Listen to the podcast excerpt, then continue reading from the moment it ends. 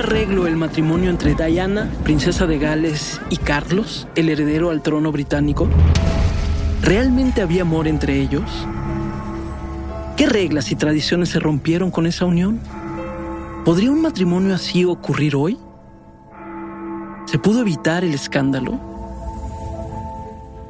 Un cuento que aparentaba un final de felices por siempre se convirtió en una tragedia familiar que hizo tambalear a una de las monarquías que sobreviven actualmente y culminó con una muerte que marcó la memoria emocional de una generación.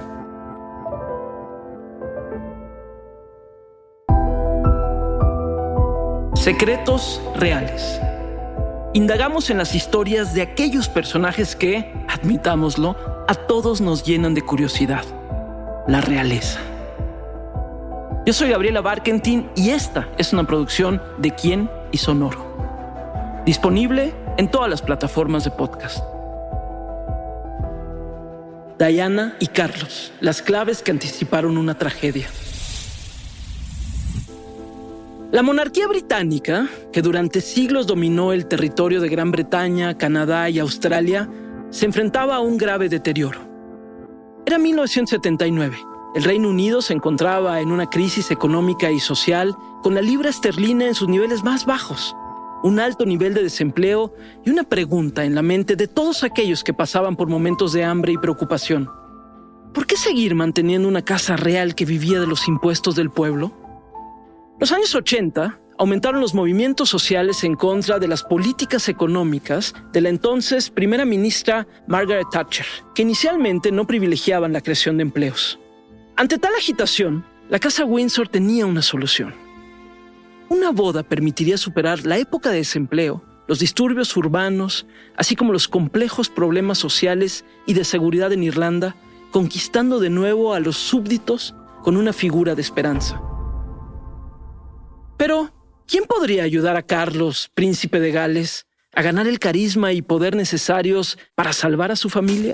La respuesta no estaba en su amante de varios años ni en su novia de ese momento, la hermana de quien terminaría siendo su esposa. Él había pasado gran parte de su juventud disfrutando su soltería y siendo el consentido del palacio. Vivía entre viajes, celebraciones y jugando polo. Tenía fama de salir con mujeres solteras y casadas, alentado por Lord Louis Mountbatten, su tío abuelo y último virrey de la India. Sin embargo, entre sus consejos también estaba el de escoger de forma certera a su esposa. Incluso intentó emparejarlo con su nieta, Amanda Natchbull. Cuando el joven príncipe dejó de ser tan joven y llegó a los 30, la familia real mostraba preocupación de que su personalidad desencadenara una situación similar a la de Eduardo VIII, él abdicó al trono para poder casarse con la estadounidense Wally Simpson, quien era divorciada, y eso era muy mal visto por la corona. Una boda que debilitó fuertemente a los Windsor. Por esa razón, el matrimonio del heredero al trono debía enviar el mensaje de estabilidad y continuidad de la monarquía en Reino Unido, de que la Casa Real tenía futuro. Esto llevó a que Carlos se enfrentara presiones no solo de su familia, sino de nivel político y social. Una mujer joven, sin historial amoroso, cercana al pueblo, les convenía para limar esas asperezas sociales con los británicos. En ese momento, el trono necesitaba una figura casi virginal, sin complicaciones, sin pasado. ¿Y qué mejor que una modesta educadora de 19 años con una familia aristócrata? La vida a su lado parecía sencilla, o eso creían. Diana Spencer tenía un modesto trabajo como educadora Compartía un departamento con algunas amigas y se trasladaba por las calles de Londres en un vehículo austero sin despliegues de seguridad. Algunos días ayudaba a limpiar la casa de su hermana, Lady Sarah Spencer, famosa exnovia de Carlos y quien la puso en el radar del heredero al trono. La primera vez que Carlos conoció a Diana fue en 1977, cuando acompañó a su entonces novia, Lady Sarah Spencer, a un fin de semana de cacería. Aunque en aquel momento Diana era solo una adolescente de 16 años, el príncipe se llevó la impresión de que era una mujer muy divertida. Si no fuera porque Sarah habló con la prensa en 1978 para decir que dudaba en casarse con Carlos, el príncipe y el Reino Unido tal vez no habrían pensado en esta dulce joven como la próxima princesa de Gales. El famoso Lord Mountbatten también ayudaría a cimentar esta unión. no solo con los consejos que le dio a su sobrino sobre el tipo de mujer elegir, sino con su muerte en 1980. Carlos y Diana se encontraron nuevamente en ese año en casa de un amigo en común. La empatía que mostró la joven Spencer ante el fallecimiento de esta figura tan relevante para Carlos hizo que rápidamente la tomara en cuenta para cumplir con los deseos de Lord Mountbatten, sus padres y el resto del país. Todo comenzó a crecer a partir de ahí. Ese es el recuerdo que se plasma en su documental Diana en sus propias palabras. Con placer, la reina y el duque de Edimburgo anuncian el compromiso de su amado hijo, el príncipe de Gales, con Lady Diana Spencer, hija del conde Spencer y de la honorable señora Shant Kidd. Se puede leer en el comunicado oficial que se emitió el 24 de febrero de 1981. La misma frialdad de estas líneas acompañó el noviazgo que duró seis meses en los que la pareja se encontró únicamente 13 veces de manera formal. El día del anuncio oficial, Diana y Carlos de Inglaterra posaron en las escalinatas y los jardines del Palacio de Buckingham. Él con un sobrio traje gris y ella con un traje azul que combinaba con el emblemático anillo, un zafiro de Ceilán rodeado de 14 diamantes. La sortija que años después su hijo William le entregaría a Kate Middleton.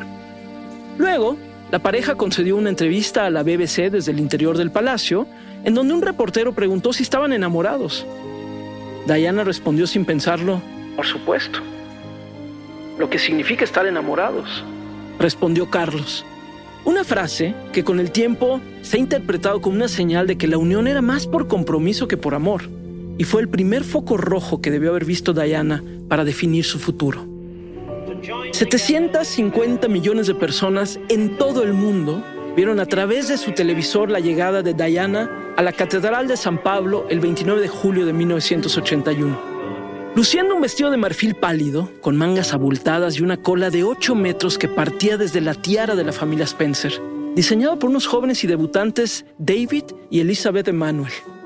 Las narraciones, noticiarios internacionales y revistas del corazón dieron detalles de esa prenda, hecha de tafetán de seda, y el encaje de Carrick Macros, que había pertenecido a la reina María de Tec, decorado con bordados a mano con 10.000 perlas y una diminuta herradura de caballo de oro de 18 quilates cubierta de diamantes como símbolo de buena suerte. En punto de las 11 de la mañana de aquel miércoles, la novia caminó por el pasillo principal del brazo de su padre, el octavo conde Spencer. Tardó cuatro minutos en llegar a su prometido, el príncipe Carlos, quien aguardaba en el altar vestido con el uniforme de la Marina Real Británica, la faja azul y las estrellas de la Orden de la Jarretera en el pecho, la cruz de Gran Maestre de la Orden de Bath en el cuello, custodiado por sus hermanos, los príncipes Andrew y Edward. Se sentía una calma letal, como un cordero camino al matadero, comentó Diana años después sobre esa caminata nupcial. La mujer que lleva el nombre de la diosa griega de la casa ocupaba el lugar de la presa. La gran mayoría de los 1.400 invitados eran miembros de la familia extendida de la realeza europea o amigos cercanos, personales y familiares de los novios. Pero una invitada incómoda se logró camuflar entre los asistentes. Camila Parker Bowles, la inseparable y supuesta mejor amiga de Carlos, a quien la reina Isabel le dio el espaldarazo para ser coronada reina consorte cuando Carlos se convierta en rey. Más allá de las fallas en los discursos y omisiones de palabras, hubo un detalle en particular. La ceremonia no se selló con un beso dentro de la Catedral de San Pablo, sino ante la mirada de los súbditos y lejos de la de Camila en el famoso balcón del Palacio de Buckingham. Con ese gesto, la familia real logró su cometido, silenciar las voces críticas a la monarquía. Hubo manifestaciones en contra de la Unión, como el lanzamiento de globos negros en Londres, y ante la amenaza de ataques de las guerrillas republicanas irlandesas, se desplegaron fuerzas del orden a lo largo y ancho de la capital británica, desde las alcantarillas hasta los techos. A partir de ese momento, la que después sería conocida como la princesa del pueblo, ayudó a reposicionar la imagen de la casa Windsor y se robó los reflectores que existían sobre ellos, dejando a Carlos sin el poder y el carisma que esperaba ganar con esta novia ideal. ¿Qué sucedió? ¿por qué no hubo un felices por siempre? ¿No estaba la monarquía lista para una mujer como Diana? La rebeldía y empatía de Diana conquistaban a la prensa, lo que generó celos en el príncipe. Diana enfatizaba la personalidad gris de Carlos, mientras que la presencia de Camilla Parker Bowles, la tercera en discordia, se mantuvo constante. El distanciamiento era inevitable. La llegada de los príncipes William y Harry no benefició al matrimonio que parecía nunca haberse concretado a nivel sentimental. También afectó la imperiosa necesidad de Diana de eliminar la obediencia de sus votos nupciales, quitando la palabra obedecerte de la frase prometo amarte, apreciarte y obedecerte. Y que durante siglos las familias reales y plebeyas habían leído del libro de oración común de la Iglesia de Inglaterra. En las dos bodas reales posteriores, las de Sarah Ferguson en 1986 y la de Sofía de Wessex en 1999, la obediencia volvió a los votos. Pero tanto Kate Middleton como Meghan Markle siguieron los pasos de Diana y no prometieron obediencia a sus esposos, los hijos de la princesa de Gales. Estos gestos fueron considerados tanto un homenaje a Lady Di como un acto de renovación y feminismo dentro de la monarquía. Durante años se ha creído que Carlos no amó a Diana y que él y su familia solo la utilizaron. Pero hay una persona que piensa lo contrario. La biógrafa real, Penny Jr., declaró a la BBC que Carlos consideraba que podía aprender a amar a Diana, a pesar de ser tan distintos. Entonces, ¿qué más quedaba para este matrimonio tradicionalista? La relación de Carlos con Camila comenzó muchos años antes de la llegada de Diana, y según registros, nunca terminó realmente, aunque Carlos aseguró que dejó de verla en el momento en el que nacieron sus hijos. Para 1986, con problemas de depresión posparto, ansiedad y trastornos de alimentación, Diana también comenzó a explorar otro tipo de relaciones. La más conocida fue su aventura de cinco años con el capitán James Hewitt, que terminó cuando lo enviaron a Alemania.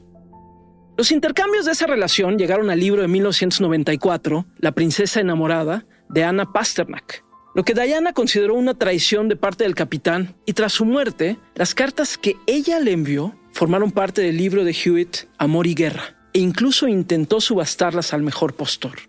También se sospecha de una relación con Barry Manaki, un oficial en el equipo de protección real que murió en un accidente de motocicleta, luego de unas grabaciones en donde Diana dijo, a los 24 me enamoré de alguien que formaba parte de todo esto y después murió. Ese fue el golpe más grande de mi vida. En estas famosas declaraciones también aseguró que el día de su boda fue el peor día de su vida y confesó que su vida sexual era muy extraña. En 1991, Lady Di declaró, no había un requerimiento de sexo para él, quizá una vez cada tres semanas. Y pienso que seguía un patrón. Antes de que nos casáramos, solía ver a su dama, Camila, una vez cada tres semanas. La novia virginal que parecía ideal para un futuro rey, que rescataría la monarquía de los señalamientos de estar lejos de sus súbditos, dejó al descubierto los problemas más profundos de esta casa real, que iban de infidelidades a gastos onerosos por parte de sus miembros. Así, sentó el precedente para que sus futuros herederos pudieran elegir vidas distintas a las que les imponía la corona. En 1992, el primer ministro John Major anunció la separación de la pareja real. En el 94, Carlos confesó sus múltiples infidelidades y en el 95, durante la famosa entrevista para Panorama, Diana declaró, Bueno, éramos tres en este matrimonio, así que había demasiada gente. Cuatro años después de la separación, en 1996, la reina los presionó para divorciarse, a pesar de lo que la tradición dictaba, pues ya la relación era tan pública y estaba tan desgastada que el cuento de hadas no tenía sentido. Aquella mujer rebelde perdió su título, pero por fin era libre de las imposiciones de la monarquía. Su imagen fue más famosa y a cada paso que daba, la gente y los paparazzis necesitaban fotografiarla. Diana murió tan solo un año después de su divorcio a los 36 años en un accidente automovilístico en París, Francia. No solo la vida de Lady Di estuvo llena de secretos, su muerte aún está envuelta de misterio, en específico sobre el día de su accidente. Investigaciones arrojadas en el libro ¿Quién mató a Lady Di? Se asegura que el Mercedes-Benz en el que viajaba con su novio, Dodi Alfayet, su guardaespaldas y el chofer, Henri Paul, había estado en otros accidentes por lo que había sido reconstruido. Tan solo dos años antes de ese fatídico día, El auto fue robado por un convicto fugitivo y lo encontraron destruido cerca del aeropuerto Guasí, clasificándolo como pérdida total. El libro también asegura que la empresa Etoile Limousine, que trabaja para el hotel del cual salió Lady Di ese día, propiedad de la familia Alfayet, compró y reconstruyó ese auto e incluso sabían, por reportes de varios choferes, que no tenía buena estabilidad cuando se manejaba por arriba de los 60 kilómetros por hora. El vehículo entró al túnel Alma en París a 150 kilómetros por hora cuando ocurrió el accidente. Al vehículo lo eligieron de último minuto para huir de los paparazzis, sin pasar por la revisión de seguridad rutinaria que hacía su chofer, quien además se supone que estaba bajo la influencia de alcohol y antidepresivos. La libertad de Diana fue efímera. Su vida estuvo llena de secretos detrás de una imagen feliz y brillante. Infidelidades, depresión, problemas de alimentación, malos tratos y soledad. Sus últimos momentos de vida le permitieron reconectar con quien era realmente. Ella decía que la rebeldía siempre estuvo ahí. Simplemente no quisieron verla.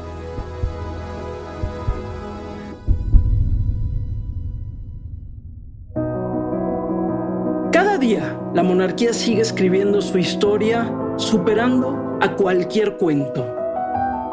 Secretos Reales es una producción de Quién y Sonoro. Yo soy Gabriela Barkentin y les invito ahora mismo a escuchar más historias de Secretos Reales. Nuestra primera temporada se encuentra disponible en todas las plataformas de podcast.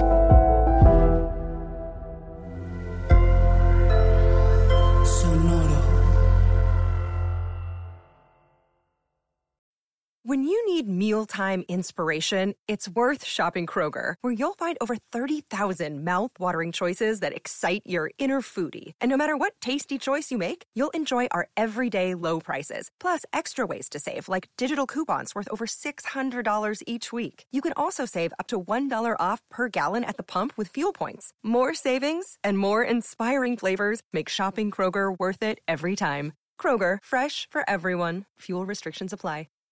This is the story of the one. As head of maintenance at a concert hall, he knows the show must always go on. That's why he works behind the scenes, ensuring every light is working, the HVAC is humming, and his facility shines. With Granger's supplies and solutions for every challenge he faces, plus 24 7 customer support, his venue never misses a beat. Call quickgranger.com or just stop by. Granger, for the ones who get it done.